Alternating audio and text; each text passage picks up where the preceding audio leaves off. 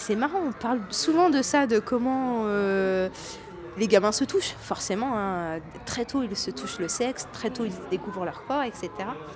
Donc nous-mêmes, on, on, fait face à ça en tant que parents. Et c'est marrant, elle me pose souvent la question, elle me dit mais t'appelais pas ça le perlimpinpin ou un truc comme ça? Je dis mais non, on n'appelait pas ça, ça n'existe pas, tu vois.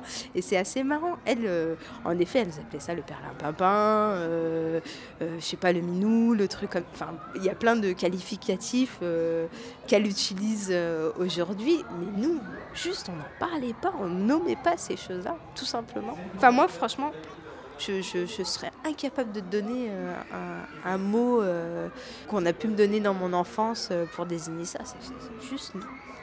On, on, disait en bas. Voilà. Ça se limitait à ça.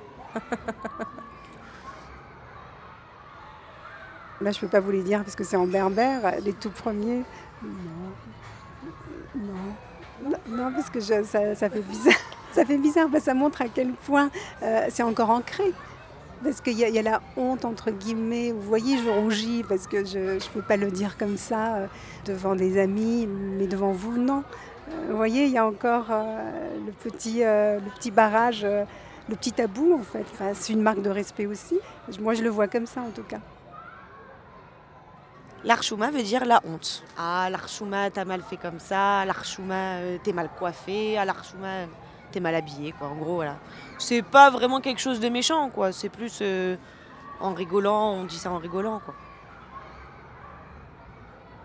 La honte, un déshonneur, euh, c'est vulgaire.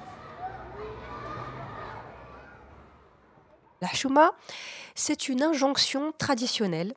Euh, d'ailleurs, c'est un terme qui n'existe absolument pas dans les écrits religieux. C'est un moyen qu'ont les parents de brider leurs enfants, sur le plan sexuel notamment. C'est-à-dire que lorsque le parent euh, veut se dédouaner d'une réponse concernant l'anatomie, euh, la sexualité ou euh, la genralité, hein, donc des questions concernant la femme, son rôle, l'homme, son rôle, sa fonction ou autre, et eh ben tout de suite le parent cadre les choses en, sortant cette fameuse injonction euh, Hashuma, il ne faut pas parler de ça.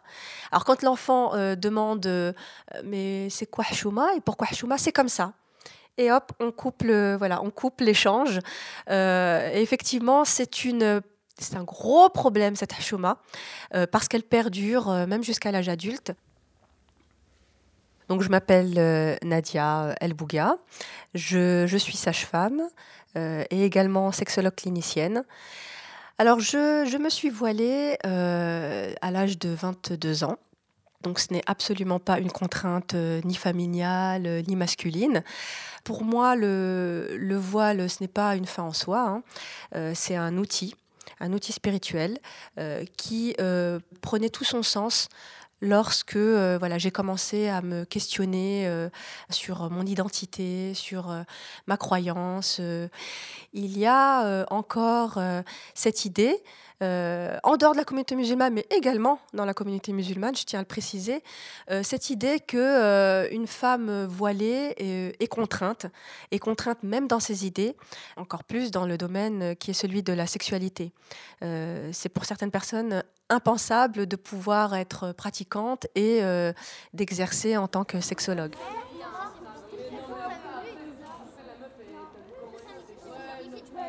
J'ai grandi en Kabylie, en Algérie, dans les montagnes de la Kabylie, avec ma maman.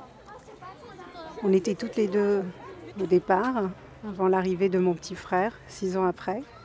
En fait, c'est incroyable parce qu'on sait très bien qu'il y, a quelque chose entre le père et la mère, mais euh, je n'ai pas souvenir d'avoir été curieuse à, ce niveau-là. J'acceptais les choses comme ça, comme si c'était naturel. Bon, il y en a qui parlent de cigogne, mais, mais moi, j'ai même pas demandé si la cigogne existait.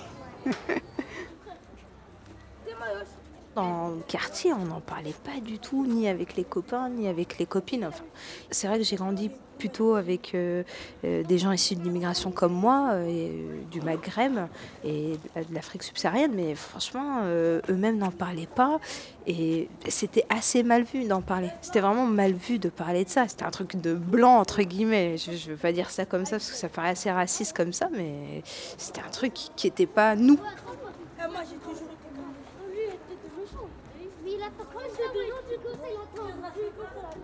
Je pense qu'il y a vraiment euh, le côté euh, honte, euh, le côté où parler de sexualité, c'est vraiment quelque chose, oui, où il y a une vraie gêne. Dans l'adolescence, on parlait beaucoup, ah, elle fricote avec un garçon, la chouma, etc.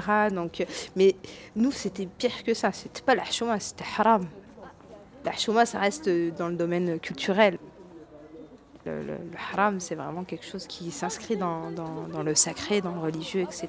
Donc il n'y avait pas moyen d'en parler, pas moyen d'en discuter avec les parents. Et, ni de la sexualité, encore une fois, ni de l'anatomie, de ton sexe, de ton corps, euh, euh, de tes seins qui se développent, de tes règles qui arrivent, etc. Euh, etc.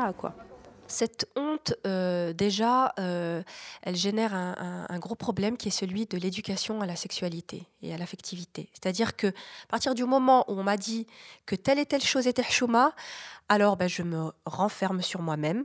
Donc euh, je ne cherche pas au-delà de, de, cette injonction. Et tout ce qui va être lié, puisque l'enfant va faire le lien. Pourquoi est-ce que mon petit frère a un zizi et que moi j'ai une zézette et, on n'a pas la même, euh, la même anatomie? Euh, J'ai essayé de poser la question euh, à un de mes parents et il m'a répondu avec la chouma. Donc je fais le lien avec bah, tout ce qui touche au corps et euh, voilà, est honteux, est sale. Et par la suite, ben, ça a des conséquences sur la sexualité adulte parce que euh, on se retrouve justement avec des femmes euh, qui viennent consulter parce qu'elles ont par exemple un manque de désir ou une absence de désir. Et lorsqu'on creuse, effectivement, il n'y a pas eu d'éducation à la sexualité parce que cette chouma présente. Et donc, elles ont refoulé, dans le meilleur des cas, tout ça, ou alors complètement éteint le désir sexuel. On comprend très vite qu'il faut faire attention aux garçons parce qu'il y a plein d'interdits, il ne faut pas aller là, il ne faut pas aller là, il ne faut pas aller là. Donc du coup, on comprend très bien qu'il y a un problème. En Kabylie, je me promenais toute seule dans les montagnes. Arrivée à 16 ans, bah, je me promenais plus de la même façon. Je me promenais plus en liberté, entre guillemets, j'étais plus libre. Euh, je sentais que euh, je pouvais plus sortir toute seule. Euh, j'avais plus l'insouciance de l'enfant.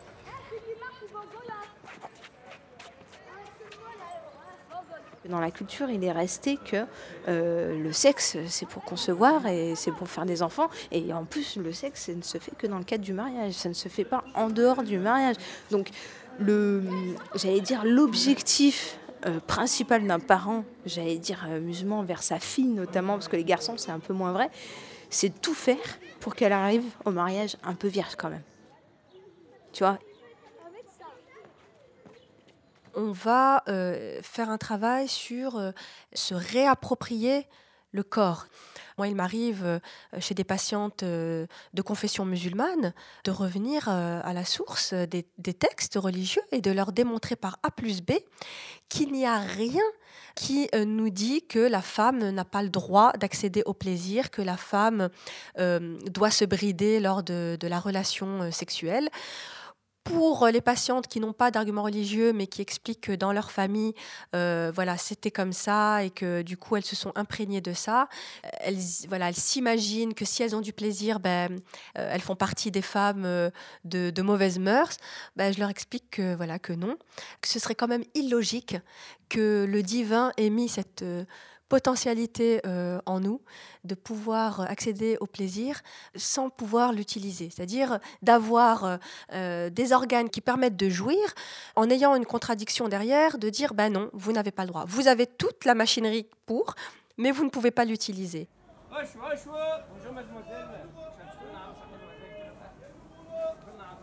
J'ai pas ressenti d'interdit religieux, c'est plus quelque part un interdit coutumier.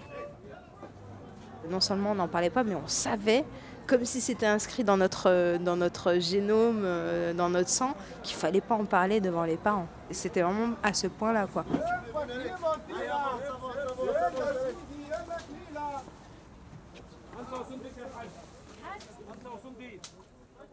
Euh, on commence par le béaba, déjà, prendre un miroir et se regarder.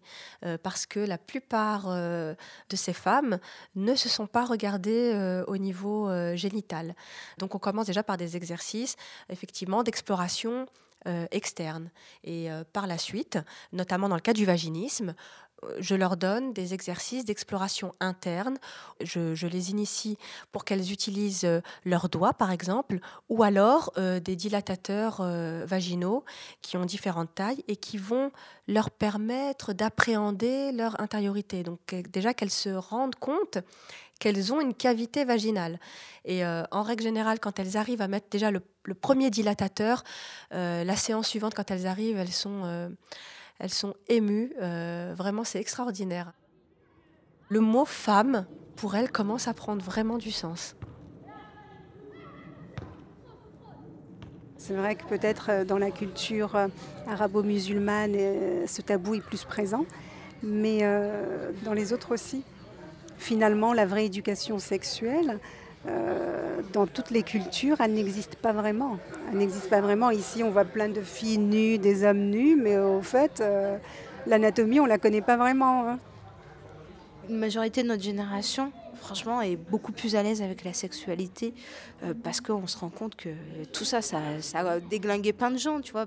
Ils se sont frustrés ou tu pouvais pas parler de sexualité, donc tu trouvais ça pas normal ou, euh, ou ouais, c'est la honte, on parle pas de ça. Euh, J'utiliserai pas de mots insultants, mais si t'es une meuf qui a des relations avec différents partenaires, ça peut s'assimiler à être une pute ou un truc dans le genre. Donc c'est mais, je pense que ça évolue, vraiment. Je pense que ça évolue euh, euh, et, ça ne peut qu'évoluer.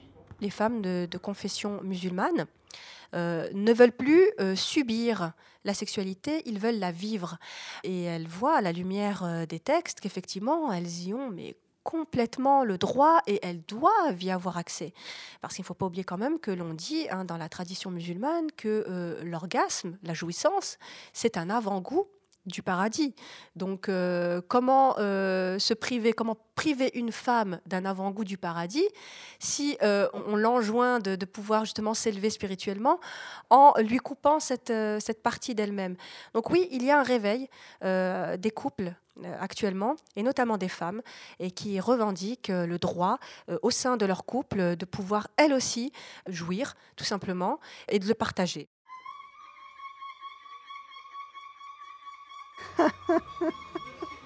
Le petit zizi euh, en berbère. Euh, alors, il faut que ça me revienne, il faut que ça me revienne. Radio. Ah, j'ai oublié, bah tiens, comme quoi.